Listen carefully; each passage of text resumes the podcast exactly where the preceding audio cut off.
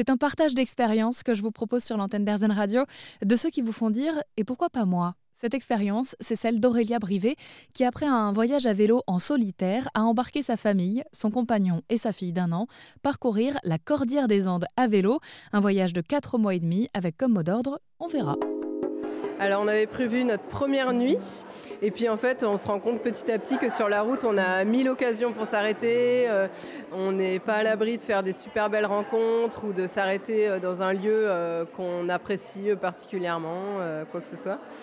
Et finalement, le fait de prévoir, bah, ça nous met justement un timing, des, des, contraintes. Donc, on a utilisé le site Warm Shower qui permet de se faire héberger entre cyclo-voyageurs. Et voilà, on n'avait qu'une seule nuit et après c'était euh, advienne que.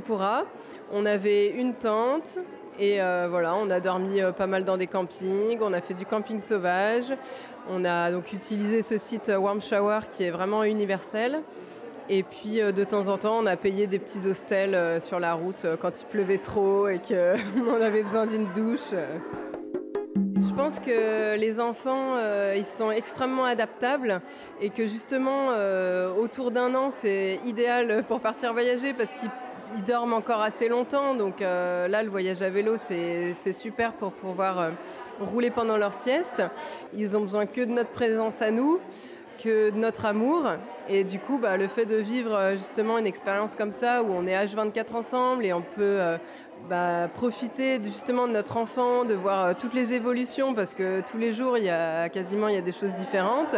On l'a accompagné euh, pour ses premiers pas, on a vraiment vu euh, toutes ces évolutions pendant quatre mois et demi, et ça, ça se revivra jamais. Donc c'est à la fois pour les parents et pour les enfants, je pense que c'est une expérience unique. Vous l'aurez compris, un livre et un film sont au ciné de ce voyage. Anecdote plein la carriole ou comment nous avons traversé la Cordillère des Andes à vélo avec notre fille d'un an. On continue d'en parler sur erzen.fr avec Aurélia Brivet.